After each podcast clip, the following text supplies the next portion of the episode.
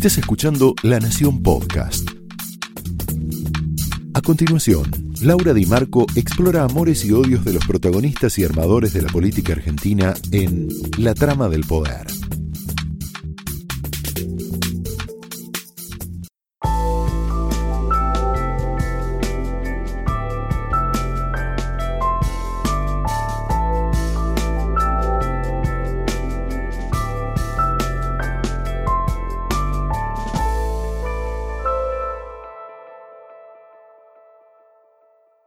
Hola, muy buenas noches, bienvenidos a la trama de hoy, ya metidos de lleno en la parte más caliente de la campaña, en el último tramo de la campaña política de cara a las elecciones presidenciales.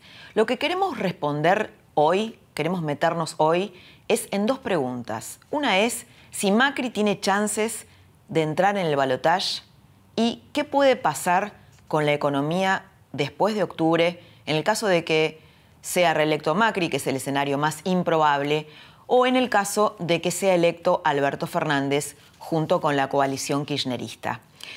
La economía es eh, el tema central que nos ocupa. En esta semana hubo un nuevo, un nuevo reporte en donde la pobreza aumentó a más del 35%. Más de la mitad de los chicos en la Argentina son pobres. Es un tema es un tema no solo preocupante, sino que, tiene que ver con, el estado de una Argentina que es un enfermo terminal. El gobierno está jugando sus últimas cartas en las marchas del sí se puede.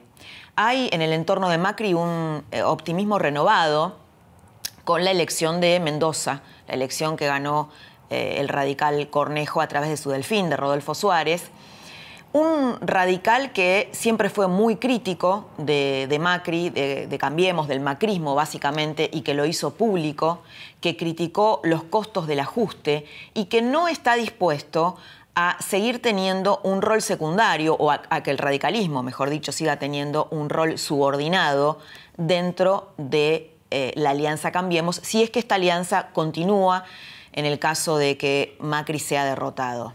Con las marchas del sí se puede, Macri apunta, Macri y su entorno apunta a pescar votos blandos. ¿Qué sería esto? Cerca del presidente Macri creen que hay muchos, o un sector, no sé si muchos, pero un sector de desencantados con la economía del gobierno que podrían ser recuperados. Es decir, básicamente lo que ellos están planteando es la elección se perdió en el conurbano bonaerense, queremos salir a hacer campaña a los centros urbanos del interior del país y es ahí donde están proyectadas las campañas del sí se puede, como la marcha, por ejemplo, en Barrancas de Belgrano, en donde probablemente mucha gente fue, allí eh, porque no quiere que vuelva al kirchnerismo, porque no quiere que vuelva a la cámpora. Te decía antes que la elección de Mendoza lo que generó es un radicalismo empoderado. Un radicalismo que, aún en el caso de que eh, Cambiemos sea derrotado en octubre, va a tener mayor representación que el PRO. Van a tener unos 15 senadores más o menos, tienen tres gobernadores y unos 45 diputados. Es decir, va a tener una representación mayor que el macrismo. Esto lo ha llevado a decir a Cornejo esta semana que no va a admitir una conducción verticalista como la que hubo en, las primeros, en estos años de, Cambiemos, en donde Macri tuvo un rol central. Y, eh, sino que por el contrario lo que va a reclamar es una conducción mucho más horizontal. Habló de incluir en esta conducción a Martín Lustó, a María Eugenia Vidal, a Horacio Rodríguez Larreta, que en un eventual post-macrismo sería uno de los eh, bueno, figuras importantes si llegara a ganar la, la elección en la ciudad de Buenos Aires. ¿Qué puede pasar con la economía en el caso de que gane Alberto Fernández? Alberto Fernández va a intentar sintetizar, liderar, liderar una coalición que tiene en su seno sectores prochavistas que él trata de moderar, él trata de mostrarse con un discurso moderado, republicano, pero mientras él hace eso, bueno, hay alrededor suyo personas como Daddy Brieva, como Gisela Marciota, como Eugenio Zaffaroni, como el propio Horacio González, que tienen exabruptos y frases que ponen en duda este discurso que él está tratando de hilvanar con tanto cuidado para justamente posicionarse en el centro y captar votos del centro. Horacio González, uno de los líderes de Carta Abierta, salió a decir que habría que hacer una pedagogía positiva de la lucha armada de los 70 Una frase que debe haber caído como una bomba cerca de Alberto Fernández y además una situación que ya existe, esta pedagogía positiva de los años 70, de la lucha armada de los años 70, existe en la Universidad de Buenos Aires y existe en, universidades públicas, pero básicamente en la Universidad de Buenos Aires y en las escuelas. Eh, en escuelas como el Nacional Buenos Aires, como el Carlos Pellegrini, existe esta línea, una línea que fue muy reflotada durante el kirchnerismo y que frente a la cual el macrismo o Cambiemos no tuvo ninguna respuesta desde la batalla cultural. ¿Qué dice Alberto Fernández de estos sectores? Bueno, trata de minimizarlos y dice, son como las patrullas perdidas de la Segunda Guerra Mundial. No se dan cuenta que terminó la guerra y siguen disparando. Se refiere a, estos pedidos de una CONADEP para el periodismo o para regular la tarea periodística. Tampoco se sabe muy bien qué haría Macri en el caso de que fuera reelecto en el plano económico. Macri va a ser el que persigue obsesivamente el equilibrio fiscal, o, el que cumple el programa del Fondo Monetario con una dosis ortodoxa o con una receta ortodoxa para la economía, o es el Macri heterodoxo, el Macri que le puso plata eh, en el bolsillo de la clase media. ¿Qué, Macri va a destaparse en el caso de que logre entrar finalmente al balotaje y que, y que sea reelecto? En el caso de Alberto Fernández pasa exactamente lo mismo. Tal vez ni el propio Alberto Fernández sepa exactamente qué tipo de economía va a llevar adelante, aunque hizo algunos, algunas eh, aproximaciones. Habló, por ejemplo, de generar un acuerdo de precios y salarios, habló de repactar las condiciones de pago de la deuda, de una salida a la uruguaya. Eh, incluso cuando, cuando, uno habla con gente más cercana a él, eh, hablan de generar un acuerdo que incluya el valor del dólar, que fije el valor del dólar y de las tasas de interés. Esto genera entusiasmo del lado de la baña, de Roberto Labaña, pero evidentemente vamos a saber o nos vamos a acercar a qué tipo de política económica eh, va a ser Alberto Fernández cuando nomine a su ministro de Economía, en el caso que gane, por supuesto. Estuvo Matías Culfas, uno de sus, de sus hombres del equipo económico, eh, haciendo una especie de campaña por el interior del país y hablando de las seis reglas de la economía albertista. Después Alberto Fernández salió a desacreditarlo. Pero muchos creen que en realidad el superministro de Economía en el que está pensando Alberto Fernández, porque piensa en eso, va a ser alguien conocido, alguien como Martín Redrado. ¿Podía ser Martín Redrado su ministro de Economía? Él lo niega, el propio Redrado lo niega. Para hablar del futuro de Cambiemos, sea reelegido Macri o no, lo vamos a tener a Federico Pinedo, el presidente provisional del Senado, para hablar de la intimidad de Macri, de cómo están viviendo primero el shock pospaso y cómo se están preparando eh, de cara a la elección, cuáles son los secretos en torno a Macri, a la intimidad de Macri y cómo le influyó anímicamente el triunfo en, Mendoza, el triunfo de Cornejo. Y para hablar de economía vamos a hablar con Marco Labaña, que nos va a contar eh, cómo es o cómo sería o qué aportes podrían hacer los Labaña al despegue de la Argentina. La trama de esta noche arranca de esta manera.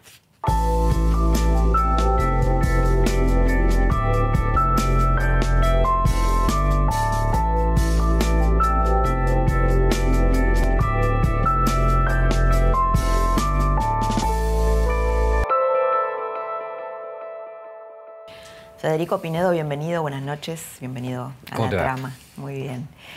Bueno, eh, usted es, de los optimistas, ¿no? Que piensa que el resultado puede revertirse, el resultado de las PASO. ¿Por qué?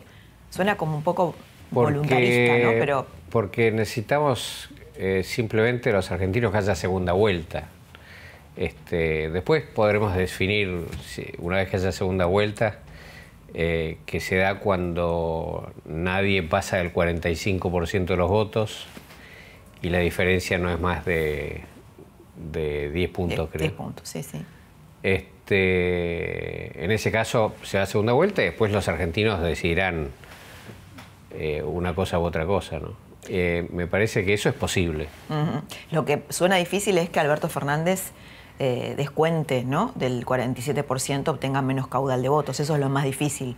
Es difícil, pero eh, no imposible, porque mucha gente no votó hemos visto en Mendoza el fin de semana pasado que votó el 83% en la elección de verdad y, eso generó un, mayor resultado para la gente de Cambiemos.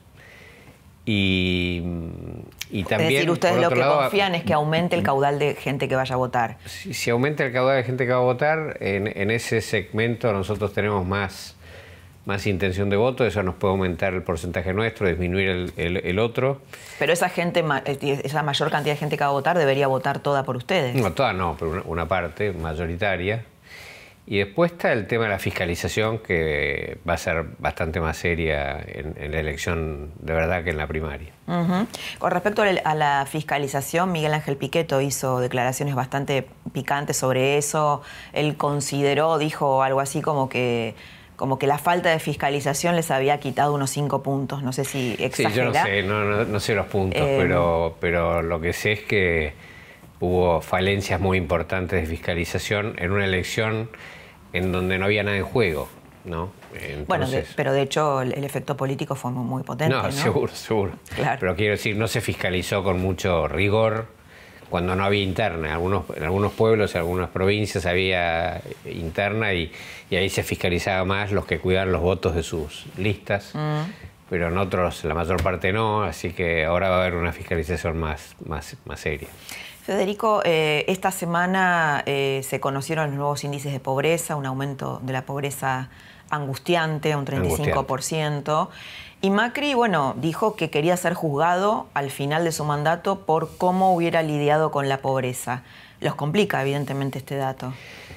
Eh, pongámoslo en, lo que significa, qué es lo, es lo que pasó en realidad en la Argentina. lo que pasó en la Argentina es que en abril del año pasado se cortó de un día para el otro el crédito para la Argentina. No, no, no se recibió más crédito en un plan económico del presidente, que era un plan económico a, buscar equilibrio en, varios años. Un día se cortó este, y eso generó una presión sobre el dólar que hizo que aumentara el 100% el valor del dólar el año pasado. Eh, eso generó una inflación del 50%. Eso no es política económica de Macri, sino que es un tren que te agarró de frente, es una tragedia. Y, eso es lo que estamos tratando de salir. Lamentablemente hubo una nueva devaluación fuerte después de la, de la PASO y entonces ahí, bueno, el presidente tomó medidas de emergencia como el control de cambios, bajarle el IVA a los alimentos de la canasta básica, eso que ahora los, los gobernadores peronistas y la Corte están yendo para atrás, de eso es un, problema también, y otras medidas de protección que el presidente tomó para, para paliar esta situación dramática. Pero la pobreza es como el espejo de la inflación. Lo, que genera eh, la pobreza es la inflación. En el 2017 tuvimos una, una pobreza menor del 26%, porque había empezado a bajar la inflación y había empezado a crecer la Argentina. Mm. Cuando pasó esta tragedia, estamos en el camino inverso y esa es la realidad que hay que afrontar. Mm. Ahora, bueno, fue muy dura, ¿no? Esa vara, el, ponerse además, digamos, ah, porque la Argentina eso tiene... Eso, me parece bien, me parece que es la vara que se tiene que poner los presidentes. Hay, que sí, claro, pero bajar dramáticamente la pobreza. El, el, problema de la Argentina, ¿no? Que tiene una pobreza estructural que es muy compleja. Sí, pero no es, no es el nivel que tiene ahora. El nivel que tiene ahora es eh, completamente inaceptable. ¿Y cómo lo recibió usted personalmente, ese nivel de pobreza? formando parte de este gobierno? Eh, bueno, yo, yo, sé que el, alza de la inflación es la contracara de la pobreza, así que sabía que iba a ser un número muy alto y desesperante. Lo que hay que hacer es bajar la inflación dramáticamente. Yo creo que la Argentina lo puede hacer. Este, voy a ser generoso además, eh, en el sentido de decir, eh, sea quien sea el nuevo presidente, lo puede hacer. No digo que, es fácil hacerlo. Eh, o que cualquiera lo podría hacer si hace cualquier cosa, no, pero se puede hacer, porque Ahora, eh, las bases para estabilizar están, las ha construido Macri. ¿Cómo toma usted entonces cuando Cornejo, que fue el gran ganador del domingo pasado en Mendoza, eh, dice, los critica, critica a la gente del PRO, diciendo que hubo mala praxis durante, en el gobierno de Macri, mala praxis económica y política? ¿Cómo lo? Eh, es que nosotros eh, estoy seguro que cometimos errores. Este, si vos me decís cuáles son los errores económicos a mi criterio, es que Me parece que la política monetaria fue muy estricta del Banco Central en una buena parte de nuestro gobierno, bueno, y después también, todo el tiempo. Y, en cambio la política fiscal no fue tan en línea con eso. Entonces eso generó un desequilibrio que, que, fue muy negativo también. Si no hubiéramos, probablemente, si hubiéramos tenido una política fiscal más agresiva, seguramente hubiéramos estabilizado antes, ¿no? Así que yo creo que eso se puede criticar, yo me lo critico, digamos, ¿no? Y en materia política, sí. Eh, es una pregunta que no tiene respuesta porque es, es, para, atrás, que vos no sabés qué hubiera pasado. Contrafáctica, ¿no? Pero yo soy de los que creía que había que hacer un acuerdo nacional, un acuerdo político grande y sigo creyendo lo mismo. Eh, hablábamos antes, yo le mencionaba alguna frase de Piqueto que tiene un estilo muy distinto al de ustedes, ¿no? ¿Cómo, cómo por ejemplo, esta semana salió diciendo, bueno, eh, están estos índices de pobreza, pero hay 400.000 venezolanos que consiguen trabajo. ¿Cómo evalúa ese, ese estilo, que es más picante, es más confrontativo, más peronista?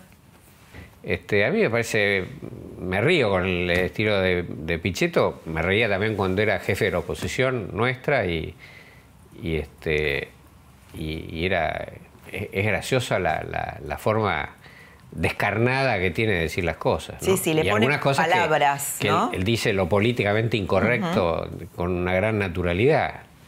Este, bueno, entonces yo creo que eso es algo, ser sincero me parece que es algo valioso. Le pone palabras, tal vez, por ejemplo, es el primero que habló de queremos construir un capitalismo moderno, ¿no? Una economía menos subsidiada. Ustedes no, decían eso. Usa palabras que para otros son malditas, ¿viste? ¿Porque es peronista, tal vez? No, no, porque, ¿viste? está lleno de, tipos de izquierda que decís, bueno, me tengo que me tengo que ir de acá, ¿a dónde me voy? No, no se van a Cuba, ¿viste? Se van a Miami los pibes, pero, pero después dicen, no, capitalismo no, qué sé yo, bueno, esa cosa, ¿no? Que tenemos muchos. Pero bueno, él es, él es sincero y dice, queremos tener un capitalismo moderno como lo tienen los comunistas chinos, digamos. Exacto, sí, sí, que es un poco la propuesta de ustedes, que, pero que no se animaban a plantearla en esos términos. Sí, que tienen miedo de decir capitalismo. Claro, exactamente, sí, porque quizás se asocia al neoliberalismo, ¿no? Hay una gran confusión de términos. El neoliberalismo, yo soy muy enemigo del neoliberalismo, ¿no? El neoliberalismo me parece que es una es una definición de algo perverso, que es bueno, hay muchos capitalismos, ¿no? Tal vez la confusión es esa. Sí. Hay muchas formas de capitalismo. Sí, el neoliberalismo me parece una cosa como perversa que es los tipos que creen que lo más importante del mundo es su ganancia. Entonces, si, si, tenés que matar a otro tipo para tener ganancia, lo matás. Si tenés que destruir el planeta para tener ganancia, lo destruís. Ganancia de corto plazo para él. Sí, sí. Esto me parece perverso, realmente perverso. Y entonces, en ese sentido, cuando dicen nosotros son neoliberales, digo, flaco, pará, no, no eh, como decir que la social, el social cristianismo alemán es este, neoliberal, y no, no, es así. Sí, sí, por eso digo que hay una gran confusión de términos. Sí. Pero algunos los usan como, como que te tiran una, piedra en la batalla. Arrojadizas. Claro. Tema, eh, volviendo al tema de, Cornejo, que hizo declaraciones fuertes, ¿no? definiciones duras, como es Cornejo, eh, dijo, habló, se atrevió un poco a hablar del postmacrismo en el caso de que pierdan las elecciones y dijo, eh, no solamente si pierden, si ganan también, ¿no? Dijo, nosotros queremos tener un espacio mayor, queremos una conducción más horizontal. Y en una futura etapa habló de una conducción con Rodríguez Larreta, Lustó, los radicales y María Eugenia Vidal y lo corrió un poquito a Macri. ¿Cómo, cómo se imagina en todo caso un postmacrismo? Es que yo creo que no hay postmacrismo. Eh, eh, Cambiemos ha representado valores muy importantes de la Argentina. Eh, y los tenemos que representar y los vamos a representar y lo hacemos con alegría y con entusiasmo, porque alguien nos tiene que representar en la Argentina. No existe el postmacrismo en el sentido de que todo eso va a desaparecer. Todo, eso lo vamos a defender y para eso estamos, ¿no? no, me refiero a postmacrismo, ¿quién, quién, ¿cómo va a ser la oposición? ¿Quién la va a conducir? Bueno, entonces veamos si el presidente es reelecto o no es reelecto. Si es reelecto, va a tener una conducción propia del presidente, este, aunque él es una persona generosa en, materia de, permitir que la gente que trabaje con él sobresalga. ¿no? Mm. Este, me parece que le ha hecho mucho por, por, todos nosotros, eh, y por Horacio, por María Eugenia, y, lo va a seguir haciendo. gane o no gane. E, e, eso va a ser así. Él, va a ser su aporte siempre. Lo que no queda claro, Federico, es, es muy, es muy importante el liderazgo de la reta. Es muy importante el liderazgo de Vidal. Eh, ganen o pierdan. Este, es, muy eh, interesante lo que propone eh, Lustó. Eh, así que yo creo que, estoy de acuerdo con, con Cornejo en que hay que construir eso, que es plural, que es diverso y, que requiere equilibrios y bueno, calidad. Cornejo lo que dice, bueno, nosotros vamos a traducirlo de un modo eh, un poco brutal, ¿no? Queremos que nos den más bola, dijo. Nos han ninguneado. Entonces, bueno, ahora acá yo gané, no, no soy víctima de esta ola eh, kirchnerista, me mantuve en pie en un, en un distrito importante como Mendoza, queremos tener otro peso. Esto es lo que está diciendo él. Sí, yo creo que no es muy útil hablar de. en cualquier escenario, ¿eh? Si gana... Podría hablar del pasado, pero, pero no, no me parece que sea muy útil para. para no, no, por eso le pregunto hacia adelante. Pues, para adelante tenemos que. Lo, lo que los que tienen algo que proponer, lo tienen que proponer. Y si eh, Cornejo, que va a ser un hombre importante, va a ser diputado nacional, este, puede trabajar para, para proponer cosas como seguramente lo va a hacer él, ha representado algo muy importante en Mendoza, que es muy importante para Argentina, que es la austeridad en, la administración. Este, y equilibrar las cuentas y ser austero y no gastar más de lo que tiene. Y eso es el resultado que ha tenido. Ahora, cuando Lustó dice que es un aliado de Cornejo, ¿no? Dice, eh, cuando, cuando se gestiona bien se ganan las elecciones. ¿No es ese un palito para Macri? No sé, pregunté a Lustó. ¿Pero cómo lo interpreta eh, usted? Eh, eh, nadie gobierna haciendo lo que quiere. Vos gobernás de, acuerdo con las circunstancias. Si a veces te pone un revólver en la cabeza, bueno, no, no haces lo mismo que si estás este, paseando por una plaza. No, no es lo mismo. Entonces, en la tragedia del año pasado, con esto del corte del crédito un día para el otro y la enorme devaluación, eh, no era algo que, formaba parte de un plan del gobierno, era, era una tragedia. Entonces, cuando te toca una tragedia tenés que afrontarla. Ahora, ¿podríamos haber hecho las cosas distintas? Eh, eh, sí, que hubieran hecho que, esa situación fuera... Este... ¿Y qué cosas distintas, independientemente de lo que dijo antes? No, es que es eso. Es, si nosotros hubiéramos sido más estrictos en materia de gastos, eh, que hemos bajado bastante los gastos que tenía el kirchnerismo, pero, pero si hubiéramos sido más estrictos hubiéramos tenido una mejor situación de manejo, mm. evidentemente. Ahora, lo que tampoco fue muy razonable es ver un Macri comprometido inicialmente en este programa ¿no? de, equilibrio fiscal, de, de, ordenar la macroeconomía, y después cuando pierde las pasos hacer un poco todo lo contrario, ¿no? Bajar los impuestos. No, lo que pasó ahí fue ponerle dinero a la, clase media en el bolsillo. o sea, la, pregunta es, Federico, está suponiendo que Macri llegue a ganar, ¿no? O pueda ser reelecto, ¿qué Macri vamos a ver? No, eso es muy, es muy sencillo eso. Eh, lo que no estaba previsto es que en un día se iba a evaluar el, peso del 30%. Y eso genera más inflación, eh, una brutal inflación. Y entonces, ¿qué es lo que pasó? Y entonces, frente a esa situación inesperada que está generada por desconfianza, no porque cómo funciona la economía, está generada por una desconfianza política, el presidente tomó una serie de medidas para, para cuidar a, los argentinos en ese momento, ¿no? No son medidas permanentes. El control de cambios, por ejemplo, que no se puede comprar y vender dólares libremente. Bueno, este, es, una medida de emergencia frente a esta situación de, incertidumbre. No, no es que va a ser así los próximos 100 años. Así que hay que construir confianza. Una vez que construir confianza, las cosas se van a calmar y muchas de estas cosas se van a empezar a normalizar cuando empiece a bajar la pobreza y la inflación. Eh, hay una lectura, bueno, distintas lecturas, ¿no? De cómo podría suponer, en el caso de que pierdan las elecciones, de que se construyan como oposición, cómo sería esa oposición frente eh, al, kirchnerismo, ¿no? Eh, está la tesis esta de, de, Cornejo, creo que también lo dijo, y Pichetto, de, bueno, no es lo mismo si Cristina tiene poder eh, si la fracción del kirchnerismo duro domina esa coalición o si Alberto Fernández finalmente logra sintetizar esa coalición. Nosotros, eso nos define a nosotros como oposición. ¿Es así esto? Mira, yo, fui presidente del bloque opositor en diputados muchos años, 12 años fui diputado. Este, y la postura de mi bloque era eh, en lo que podamos votar a favor de lo que proponga el kirchnerismo, vamos a acompañarlo. Un día la presidenta estaba hablando en el Congreso, dijo, a ver, Pinedo, si van a votar a favor de una ley de, una ley de reestructuración de ferrocarriles. ¿Quién, ¿Quién, le dijo esto? La presidenta, Cristina ah, Kirchner. Ah, la expresidenta, sí. Sí, era presidenta en ese momento. Y entonces, además yo le sigo diciendo presidenta. Y como a cualquier expresidente. Pero eh, dijo, a ver, eh, si lo vota, qué sé yo. Y yo me acuerdo que la saludé así a la presidenta. Y sí, nosotros lo votamos a favor a eso. Era una, estatización, reestructuración del sistema de manejo de los ferrocarriles de la Argentina, que ahora lo profundizamos en la gestión. Eh, así que eh, nosotros, la oposición, si nos toca hacer oposición, vamos a ser igual que antes.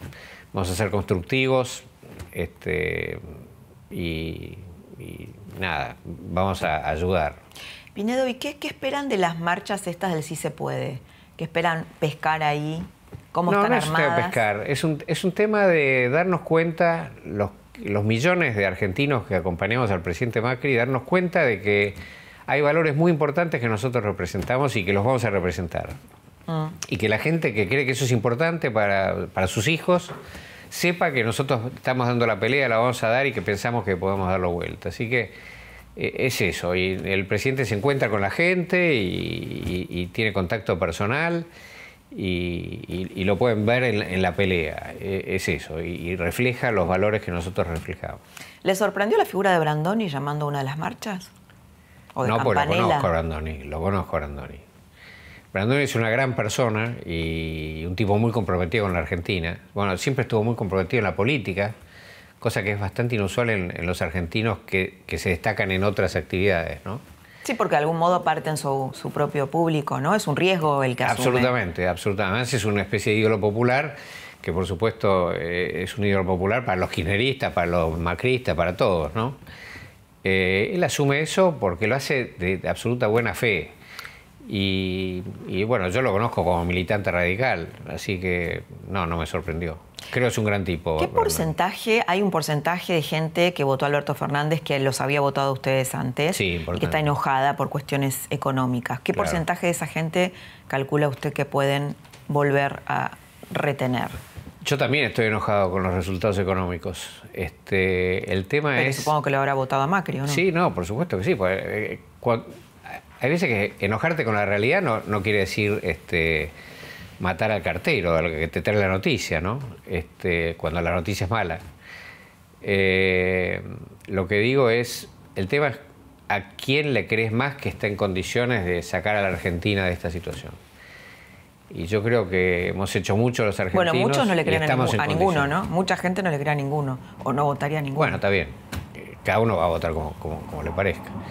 Este, pero lo que va a definir el sector del medio, que es el que define la elección, es eh, quién es más creíble para representarte en lo que vos considerás que es fundamental. Por eso digo, ¿qué cálculos hacen ustedes eh, si, seguramente de mirar encuestas? ¿Qué porcentaje de gente podrían recuperar en las generales? Hay, un sector, eh, hay, un sector que tenía buena opinión nuestra y que no nos votó por distintos motivos. Algunos no fueron, otros votaron a otros candidatos como Lavagna o, o Gómez Centurión.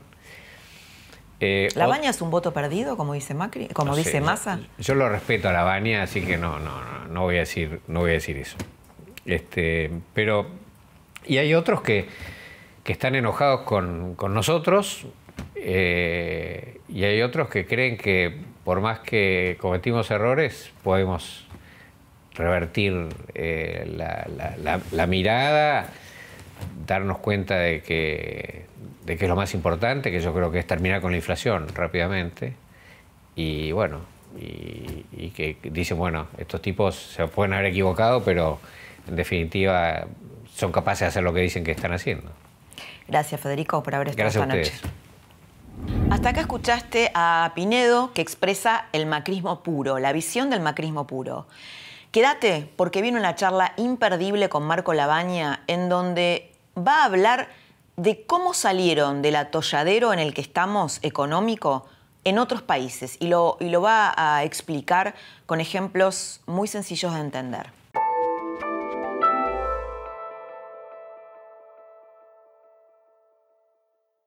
Nosotros sabemos cómo hacerlo. Este es el spot de campaña de Roberto Labaña. Sabemos cómo salir de la complicada crisis en la que está atrapada la Argentina una vez más. De esto nos va, a hablar Marco Labaña y también de qué harían, de qué haría Consenso Federal en un eventual balotaje.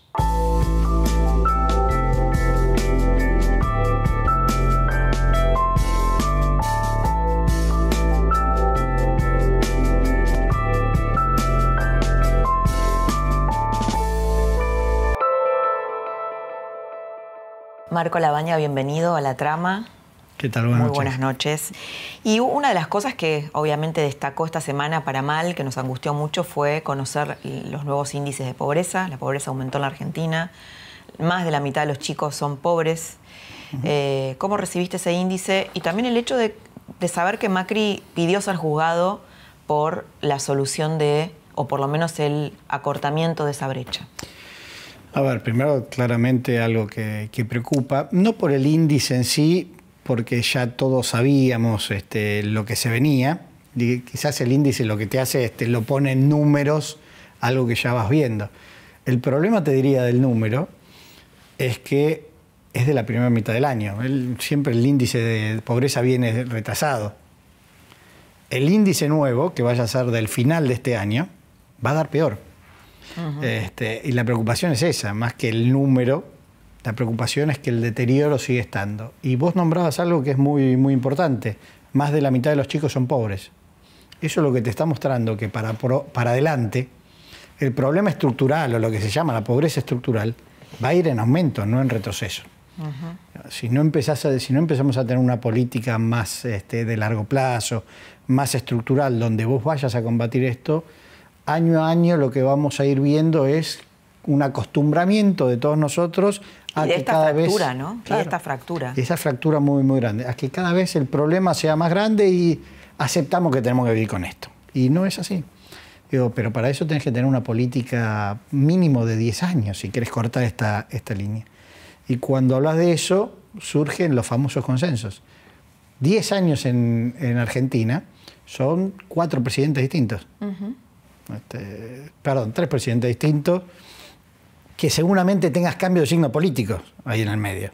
Digo, si no empezás a hacer algo en serio en consensos, vamos a seguir aceptando que cada vez la pobreza estructural va a ser más grande. Ahora, en los spots de campaña ustedes dicen, eh, nosotros sabemos cómo hacerlo, ¿no? Sabemos cómo salir de esto y ahora me estás hablando de los consensos. Los consensos no solamente dependen de una parte, Desde ya. Desde ya. es algo que tiene que ver con Claro. un sentido colectivo de país. ¿Cómo, cómo se logra eso? Primero con una vocación política muy grande de quien esté a la cabeza del Ejecutivo. Siempre el esfuerzo más grande tiene que venir del que es la cabeza del Ejecutivo, que es el presidente. Después tiene que ir convenciendo al resto de los actores que desde ya tienen que poner de sí, pero el ejemplo primero tiene que venir de, de la cabeza del Ejecutivo. Eh, cuando, uno, cuando nosotros hablamos de eh, los consensos, la necesidad de un gobierno de unidad nacional, la necesidad de invitar al resto de los sectores, estás hablando de eso, que ya desde el vamos la cabeza está buscando este, algo más amplio. Porque si no, de vuelta, vas a seguir en los parches o vas a seguir en el famoso péndulo que muchas veces en Argentina se habla, de ir de un extremo al otro sin, sin pasar por nada en el medio. Y en definitiva lo que te termina generando eso es un estancamiento en el mejor de los escenarios. Si tuvieras que mencionar errores de Macri, ¿no? Errores eh, ahora eh, con la elección, esta, el, triunfo de Cambiemos en, en Mendoza, bueno, empieza a haber resquemores y empieza a haber eh, pases de factura ¿no? entre el radicalismo y, y el PRO. El propio Cornejo dice, habla de mala praxis de, de Macri en materia económica, en materia política. ¿Cómo lo ves vos desde la oposición? ¿Cuáles serían los errores más, digamos, más evitables que tuvo Macri? Yo Más allá de las crisis, sí. eh, digamos, internacionales y todo lo que puede haber venido afuera. A ver, yo creo que primero los problemas más grandes este, son de Argentina, no tienen que ver con la crisis internacional o algún problema, que de última lo que hizo fue empeorarte alguna situación, pero no es que te generó las crisis. Te lo podría separar en dos partes, un plano político que tiene que ver quizás con la no voluntad de la búsqueda de estos consensos. Es más, el momento ideal hubiese sido diciembre del 2017, cuando gana la elección de mitad de término, era un momento donde eh, la grandeza tenía que primar y esa búsqueda de consenso tenía que ser. En ese momento el presidente llama al, CCK a una reunión, diciembre del 2017, una, una reunión con distintos sectores. Estaba la iglesia, las iglesias, porque había distintos credos, estaba el sector empresario, el sector sindical, sectores de la oposición. Yo estaba sentado en ese evento, donde el PowerPoint decía la búsqueda de consenso, la búsqueda de acuerdos mínimos, no me acuerdo exactamente, pero iba en la búsqueda de los consensos. Terminó siendo una foto para, para el marketing y no terminó siendo una voluntad real de este, construir estos consensos que hacen Pensó que solo podía ellos solos podían sacar el país adelante. Yo creo que se fueron cerrando, posiblemente parte por producto de la crisis que se vino en, en abril del 18, tuviste la primera corrida y eso hizo que ellos se cierren más, pero en vez de realmente trabajar en los consensos, se fueron cerrando. Eh, creo que en política, en, materia política e institucional, eso fue un grave, un grave deterioro. Eh, y en materia económica creo que le erraron desde el día uno, desde cómo levantaron el cepo, que si se quiere lo hicieron bien desde el punto de vista cambiario, de que no generaste ninguna corrida, nadie salió al otro día al dólar y, saltó de una forma que no los podías contener, pero lo hicieron muy mal desde el punto de vista de la inflación. No contuvieron la inflación. Y eso después se empezó a generar... coincide con el diagnóstico de Alberto Fernández, ¿no? Dice eso él. No, lo, no lo había escuchado eso, digo, coincido con lo que vengo diciendo hace tres años. Sí, sí. Este, o entonces, bueno, quizá Alberto Fernández coincide con lo que ustedes dicen. Este, A ver, vos tuviste en ese momento tres picos inflacionarios muy fuertes. Uno, salir de un control de precios a la Moreno, que era una locura, que cuando lo levantabas algo siempre te iba a generar inflación. Los problemas de eso es que cuando levantás esas restricciones siempre un salto tenés. Primer impacto inflacionario. El segundo impacto fue la devaluación. Levantar el cepo, que se fue el tipo de cambio de 9 a 16 y tuvo un impacto en precios. Y el tercero fue el aumento de tarifas del 800% que hicieron al principio, en marzo, de, marzo abril del año 2016. Digo, tres picos inflacionarios muy grandes que te hicieron... Este, Originados por mala praxis de la Yo creo que, económica. Que ahí no tenían un programa, un programa antiinflacionario. Se creían que eh, subiendo solamente la tasa de interés iban a generar una contención de la inflación, que no solo no la generaron, esa contención, sino que empezaron a, a, transitar los primeros pasos de un esquema económico que dependió, terminó dependiendo exclusivamente de lo financiero y dejó de lado la producción, la generación de puestos de trabajo, el consumo. El modelo terminó en eso, pero fueron desde errores del inicio de la gestión. Eh, y después no darse cuenta eh, que eso se iba gestando. Entonces fue el error inicial y después haber persistido en una política que claramente no funcionaba. Eh, Marco estuvo, bueno, Macri ha hablado varias veces con, ustedes, con tu padre, con Roberto Labaña, y hablaron hace poco, ¿sabes por qué o cuál es el contenido de esas charlas? Macri, ¿qué cosas le consulta a Labaña? No, consultas no, es, hubo dos o tres diálogos que, hubo. La última fue eh, para, para, pedirle algún, no sé si la palabra es apoyo, a, ver si se podía avanzar con el tema del reperfilamiento de los títulos, a lo cual mi padre le contestó este, sí, pero hay que tener un proyecto en el Congreso. En ese momento todavía no había ni entrado el proyecto en el Congreso la charla fue así. Lamentablemente, sí tuvieron charlas al inicio de la gestión y en el medio de la gestión del presidente, donde ahí mi padre le fue comentando varias, varias de las cosas que él haría, cuidados que tendría que tener. El tema financiero surgió en esas charlas. Estamos hablando del año 2000 este, 17-2018, ¿no? ¿Y ahora, este, en los últimos días? Los últimos días fue esta, la del tema del reperfilamiento. Pero ahí ya era, eh, hace falta sacar esto, la cual mi padre le contestó, este, bueno, manden un proyecto para ver de qué estamos hablando, de qué tipo de negociación estás planteando. Digo, porque si no, la palabra reperfilamiento, reprogramación, si vos no le pones el contenido después, en tema de deuda es muy importante ver la letra muy chiquita, donde pones una coma, no es lo mismo decir te voy a patear los vencimientos cuatro años para adelante y a su vez te voy a cortar un poco la tasa de interés que decirte te voy a patear la deuda tres años y te voy a subir 10 puntos la tasa de interés. Son dos claro, cosas muy son, son reperfilamientos distintos. Son dos reperfilamientos muy distintos, con costos para la Argentina muy distintos. uno lo hace insustentable, el otro uno lo puede trabajar un poco más. Entonces, lo importante acá es eso, y es lo que no están todavía. Los detalles de eso todavía no se conocen.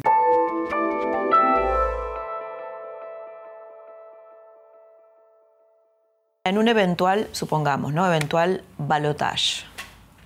Eh, un eventual balotage entre Alberto Si entramos en el balotage, ganamos. Usted- No sé si era Sí. esa. Sí, no, no, por no. ahí era tu, tu pregunta. No, esa es una. ¿Por qué? A ver. Eh, porque nosotros hoy, te lo dan los números, somos los que podemos captar este, parte del voto este, de descontento para que no vuelva el cristianismo o la cámpora, como quiera llamarlo. Y también podemos canalizar los votos eh, de un castigo muy fuerte que hubo a la gestión del presidente. o sea, pueden cosechar de ambos lados. nosotros ahí tenemos mucho espacio para crecer. No te digo que esto sea fácil este, y que, que sea sencillo meternos a la batalla. Si logramos meternos, yo estoy seguro que lo ganamos. Este, la dificultad nuestra es cómo hacemos para meternos nosotros en el ¿Con quién se balotaje. imaginan compitiendo en ese balotaje?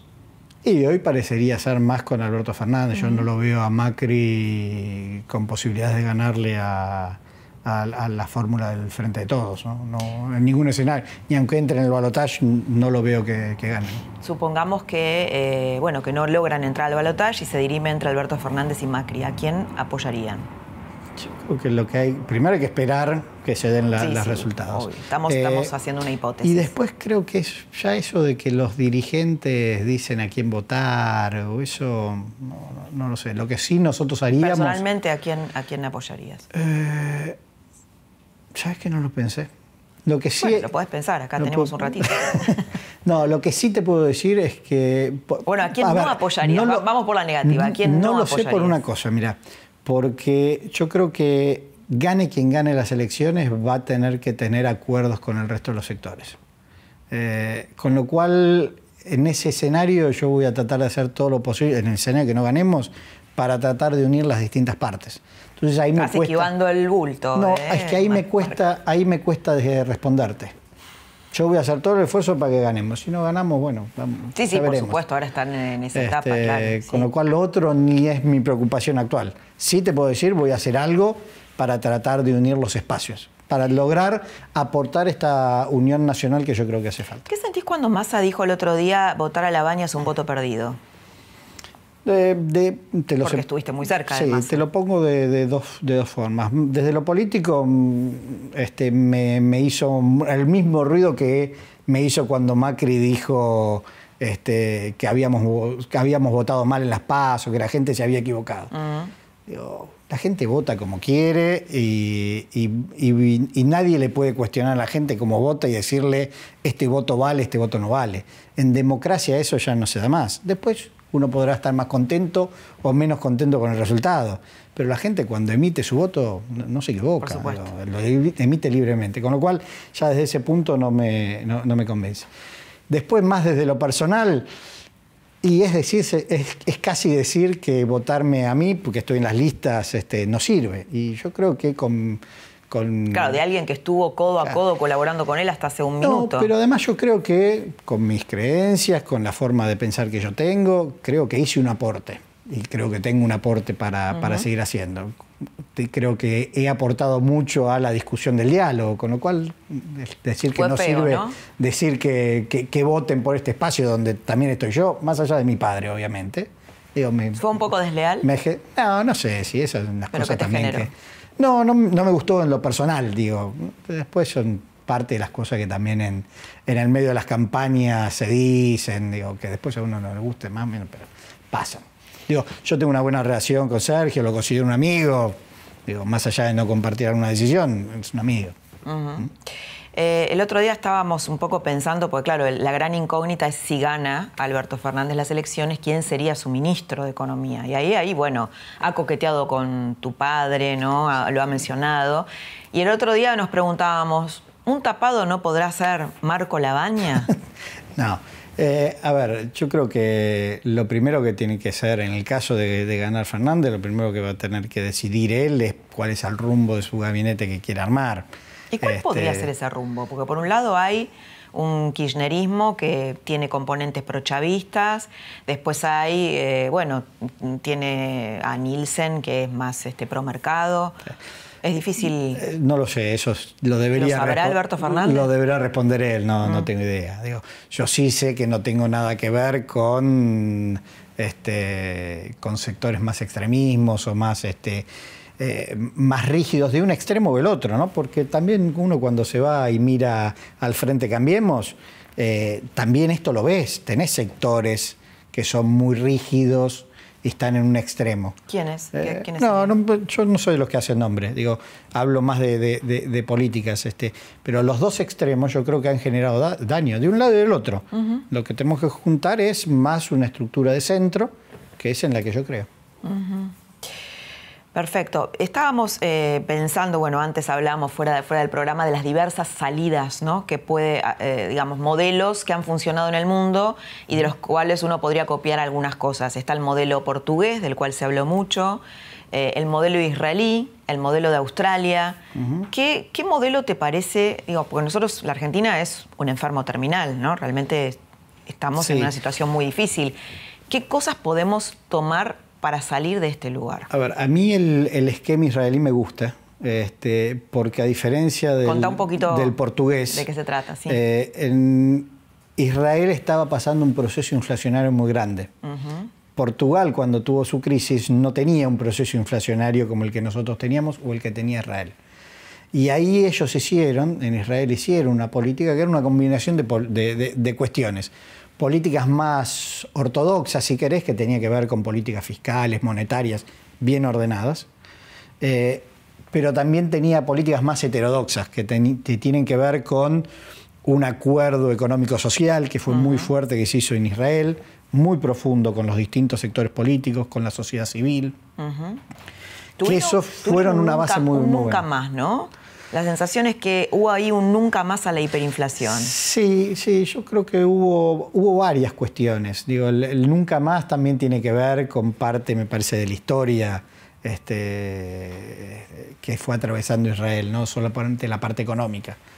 Em, yo creo que Argentina tiene que tener de una vez por todas un combate en serio contra la inflación. Hemos tenido periodos donde esto se logró, pues tampoco es cierto que los últimos 70 años hemos tenido momentos donde la inflación no era un problema. La, época de, tu, padre, ¿no? Y la convertibilidad, que yo soy muy crítico de la convertibilidad en muchos, eh, en muchos temas, pero en tema inflacionario se supo contener. Yo creo que desviaron otras cuestiones. Me estabas hablando del, esquema, del, esquema, portugués, que, preferías el israelí, porque el portugués, que es el, kirchnerismo, menciona mucho, o Alberto Fernández, el esquema portugués. Tiene dos etapas el esquema portugués. Si querés una etapa no tan buena, que tuvo todo el tema, un ajuste muy fuerte que hizo la economía portuguesa. Eso el kirchnerismo lo soslaya, ¿no? fue muy profundo. y después entra, eh, es como que, yo no sé si, si, fue así, ¿no? pero es como que, que, se dio cuenta que el esquema no funcionaba y empieza otro, otro, otro modelo económico distinto, donde mismo la negociación con el Fondo Monetario fue distinta, donde la prioridad era cómo poner en movimiento la economía. Si vos me hablas de esa segunda etapa portuguesa, te digo, sí, me, interesa esa negociación con el fondo de ese estilo. Ahora, pasaron todo lo anterior también que no fue tan, este, tan bueno. Eh, el israelí me gusta por el, por el contenido de un plan antiinflacionario muy fuerte, que fue lo que yo creo que tuvieron muy, mucho éxito. Que tenía que ver también con bandas cambiarias muy finas al principio que lo iban liberando. Hubo varios componentes que a mí a mí me, atraen. Digo, no se puede extrapolar todo, no es que puedes aplicar todo igual, pero sí hay cosas que son muy interesantes. Marco, la última. Em, hablábamos antes de, cómo reaccionó Macri después de las elecciones, y él lo que, lo que dice y lo que siente es que de algún modo Alberto Fernández le hizo una especie de golpe económico, ¿no? Cuando dijo yo quiero un dólar a 60, o cuando de algún modo alentó al fondo para que no eh, para que no haga el, desembolso que tenía que hacer. ¿Vos compartís eso? No. Eh, no porque yo creo que los problemas este, de la economía argentina son de un esquema que no venía funcionando. Después, si querés, tenés los gatillos o cosas que te hacen, un, te hacen un poco más de ruido, pero no son los que te provocan las crisis o la crisis se veía venir, si no se daba en después de la paso, se daba en diciembre o se daba en enero del año que viene, pero por cómo venía la evolución de la economía, los indicadores, la crisis iba a estar. Un poquito antes, un poquito después, más ordenado, más desordenada, pero que la tenía, la tenía, eso es inevitable. Entonces, cuando uno trata de decir no fue producto de lo que dijeron, es no darte cuenta cuál es el problema verdadero que tiene la, crisis. Muchas gracias por haber estado esta noche acá. gracias a vos. La posibilidad de que cambiemos entre en un balotaje es mínima, pero existe y la Argentina nos tiene acostumbrados a sorpresas diversas. No habría que descartar ese escenario. Y mucho se habló acá en este programa sobre el acuerdo, la posibilidad de hacer un acuerdo económico y social, un acuerdo amplio, es una posibilidad que mencionó Marco Labaña esta noche, y que también pone sobre el tapete o, la esboza Alberto Fernández. También aquí Federico Pinedo dijo que en el caso de que les tocara hacer oposición, eh, podrían estar dispuestos a ese acuerdo. Queda abierta esta puerta entonces. Que tengas muy buenas noches y te espero la próxima semana para seguir compartiendo otra trama del poder.